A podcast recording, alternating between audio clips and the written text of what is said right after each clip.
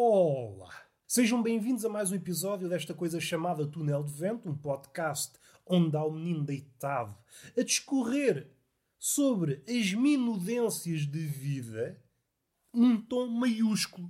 Maiúsculo porquê? Por ser importante? Nada disso. Porque eu sou um menino roliço e tudo o que eu digo é maiúsculo. O que é que nos traz cá? O que é que magoa o coração deste menino? Nem sei, eu sou uma pessoa frágil. Sou uma flor de estufa canora. Estou na estufa a cantar as minhas mágoas, o meu fado. Eu sou uma flor fadista que murcha quando chora. Esse é o meu retrato. O que é que me apoquenta? O caldo verde. O caldo verde em si não me apoquenta. Gosto muito de caldo verde. É das minhas sopas prediletas. Só que o ato de comprar caldo verde tem um inconveniente. Temos de encarar pessoas. E a pessoa traz sempre inconvenientes. Temos de lidar com as pessoas, conversar com pessoas, e à medida que falamos, percebemos que é tudo risível e tudo estúpido, sem sentido.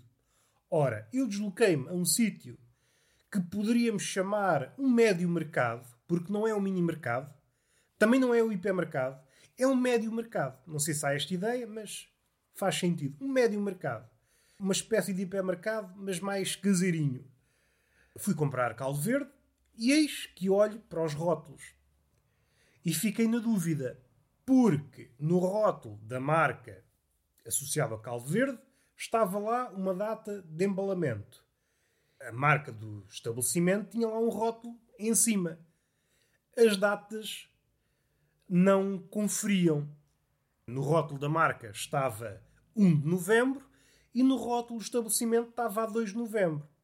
Como é fácil de entender, aquilo não foi embalado duas vezes. E essa era a minha dúvida. Além de que, em muitos artigos alimentares está a data de validade, naquele não constava. Então fui perguntar: Ah, não, isto foi embalado cá. Não foi embalado cá. Às tantas percebemos que, ao chegar, leva um autocolante. E eu questionei, mas assim isto é um bocadinho às três pancadas. Vocês, quando se lembram, tiram um autocolante e põem outro autocolante. Uma espécie de aviso de recepção. Chegou cá à loja neste dia. Foi posto em loja neste dia. Isto é uma coisa.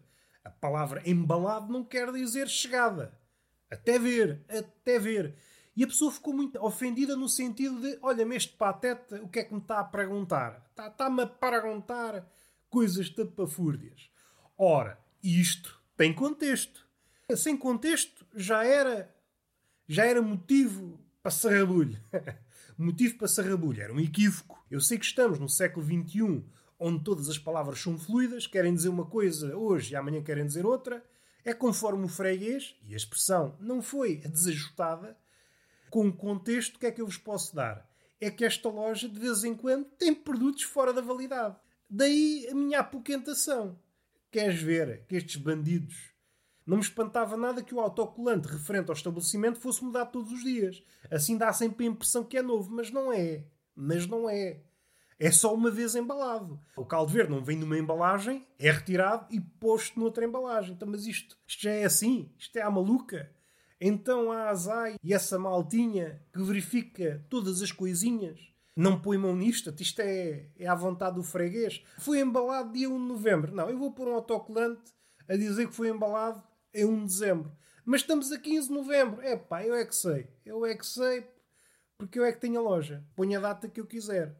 Ou seja, aquilo que, em teoria, devia ajudar o consumidor só atrapalha. Põe a dúvida. Aquilo que nos devia dar uma certeza, uma segurança, não. Dá-nos uma insegurança. É o mundo que nós temos. Abandonei, abandonei a situação, desisti, desisti. Está bem, está bem, estamos resolvidos, estamos resolvidos. Fui à minha vida e, entretanto, esqueci-me de uma coisa, voltei lá e percebi que a senhora estava a falar com outras sobre o sucedido. Tive quase para intervir, mas pensei, Roberto, não vale a pena. Não vale a pena. Porque, na lógica da senhora, isto pode-se pôr um autocolante, a dizer que é embalado todos os dias. Não vale a pena. Quando chegamos a este nível, é um exemplo de um caso mais geral. Estamos a falar do pós-modernismo posto em prática. Todas as fronteiras foram esbatidas. O que é que é a realidade? A realidade é fluida, meu amigo. E isso chegou aos prazos de validade e aos dias em que é embalado. O que é que interessa se foi hoje, se foi ontem, se é amanhã? Põe-se um dia ao calhas. Põe-se um dia ao calhas. Dizemos que embalamos, pomos por cima. O nosso autocolante por cima. Validamos a verdade com o autocolante. E vou adotar essa técnica. Para a vida, eu que tenho 37 anos, quando preciso passar por mais novo, ponho um autocolante a dizer que tenho 25. E as pessoas não desconfiam.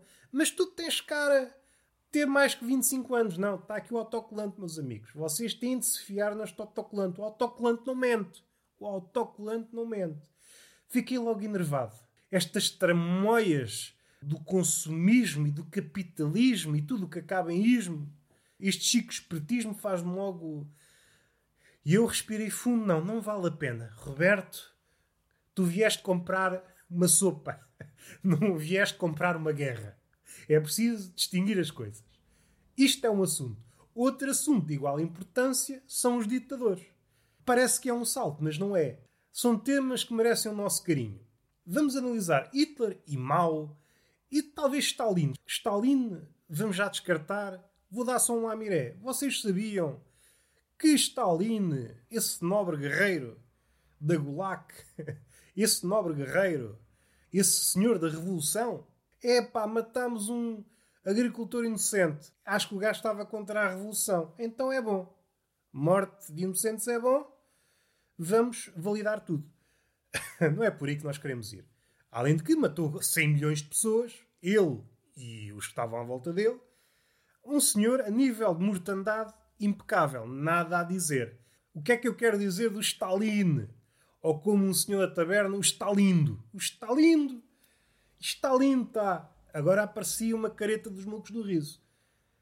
Foi o primeiro a utilizar a palavra facho.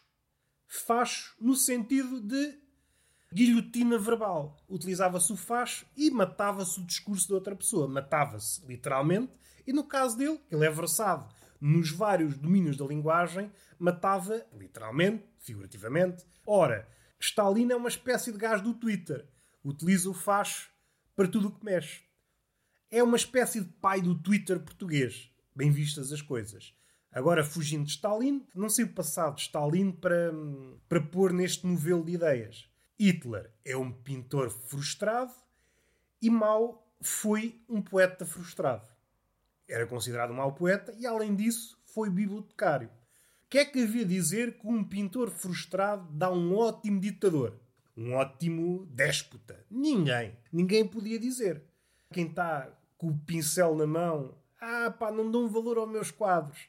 Eu agora passo-me da cabeça e começo a matar a torto e a direito. Ninguém diria. Agora, do mal, ele que foi bibliotecário, aí já não me espanta nada. Porque o bibliotecário é alguém que tem um certo gosto em mandar calar toda a gente. Ora, isto é o núcleo do que é ser ditador. Calar o outro. Tenha ou não a razão. Calar o outro já é nocivo. Já é nocivo para a democracia. Visto desse prisma, o bibliotecário é facho. O bibliotecário é facho. Está a mandar calar os outros. E depois não há critério. Mais uma vez, estamos no campo da nova democracia. Não há critério. Eu, em tempos, fui frequentador da biblioteca. As pessoas falavam ou começavam a murmurar. A bibliotecária, pouco barulho. Isto aqui é uma biblioteca.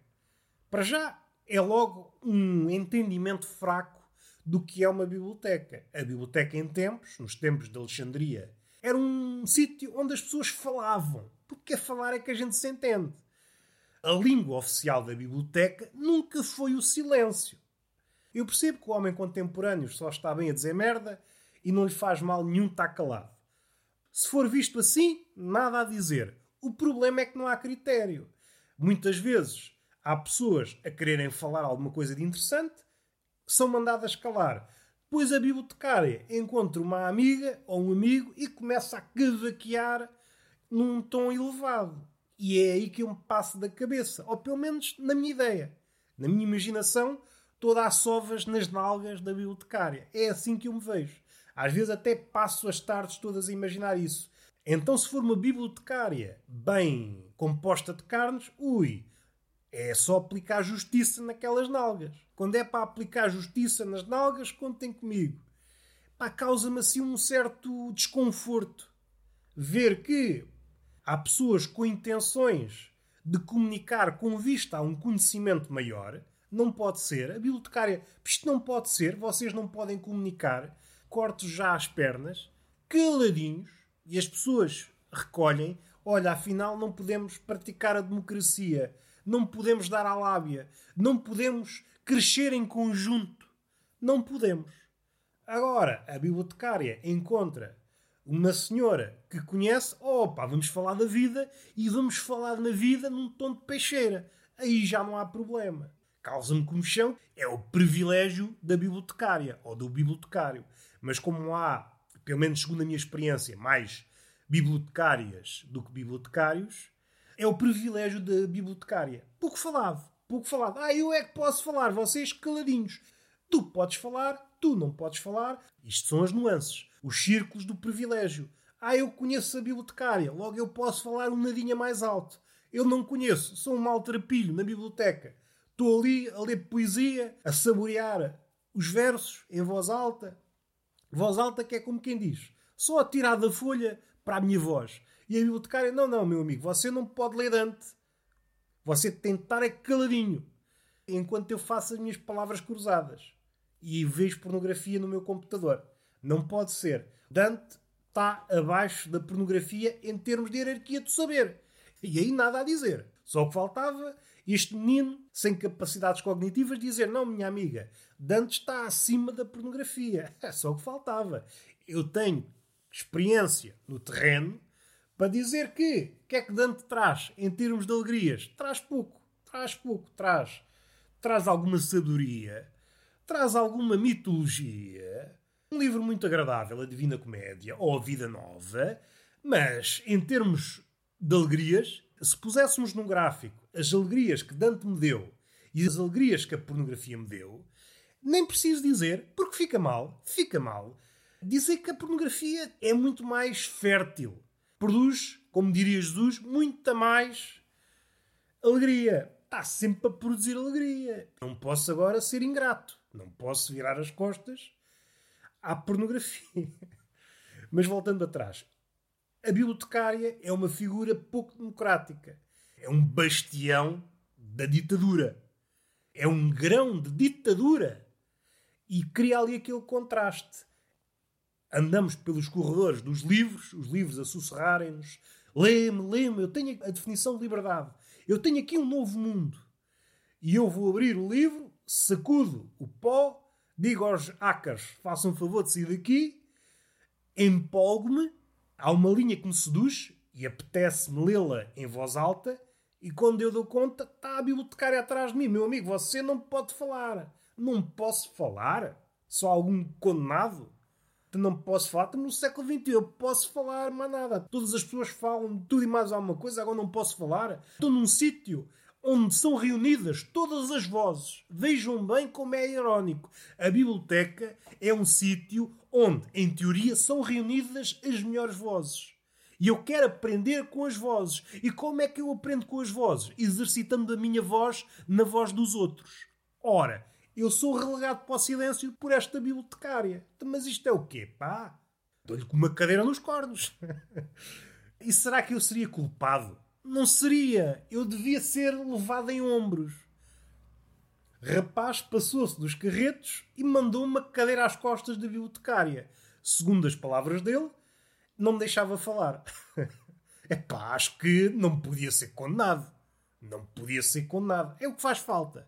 Faz falta haver revoluções, pequenas revoluções. Não acredito nas grandes revoluções. Acredito nas pequenas revoluções. Nas pequenas caramuças. É aqui é que o mundo muda. A bibliotecária. Puxa, meu amigo, você não pode falar. Não posso falar. Leva já com uma cadeira nas costas. Na próxima vez já não mandava calar as pessoas. Então só o que faltava, pá. Deixem falar as pessoas. Deixem falar as pessoas, pá. Voltando para mal, para finalizar este raciocínio, não me admira nada que ele se tenha tornado ditador os genes estavam lá todos. Bibliotecário. Bibliotecário, poeta fracassado. Ah, fui mal visto pela academia, por esses escultores da literatura. O que é que ele fez assim que chegou ao poder? Deu caça a todos os literatos, a todos os académicos. Vejam bem o poder da frustração. Agora imaginem se algum humorista frustrado chega ao poder. Aqueles humoristas, humoristas entre aspas, esses sim, humoristas entre aspas, porquê? Porque eles não se ingraram. Criaram este ódio ao humor. Imaginem se uma pessoa destas chega ao poder, escavaca ao mundo todo. Ocupará o cume da carnificina. Não deixem uma pessoa dessas chegar ao poder, meus amigos. Não deixem. Vamos respirar fundo. Sinto que Copérnico tirou o homem do centro do universo. Bem, Copérnico não. Antes disso já a comédia tinha tirado. A comédia, o ofício da comédia é tirar o homem do centro. Vamos lá ver. Copérnico nesse aspecto é um plagiador, bandido. Então cantam-se hinos à volta de Copérnico, grande revolução, muitas vezes usada como metáfora noutras ideias, e no fim de contas não passa de um plagiador. Então a comédia fez isso desde o início, desde os tempos de Aristófanes, ou por exemplo de hum, Plauto, Agora estou-me a esquecer do outro, do latino. Como é que se chama o outro latino? Ai, agora. Não me lembro. O autor da frase Nada do que é humano me é estranho. Agora fugiu-me. Como é que se chama o comediógrafo romano? Ai, o caraças. Acho que começa por T. A memória não vai lá. Vamos respirar fundo. Foi um momento digno de figurar nos ídolos, mas na parte dos cromos. Temos de ser humildes e reconhecer. Falei de caldo verde, falei de tiranos e a relação com a frustração e falei deste tema grosso que é o bibliotecário enquanto figura de regimes totalitários. O bibliotecário é o quê? É uma semente de totalitarismo. Bandido. E está feito. Beijinho na boca, palmada pedagógica numa das nádegas e até à próxima.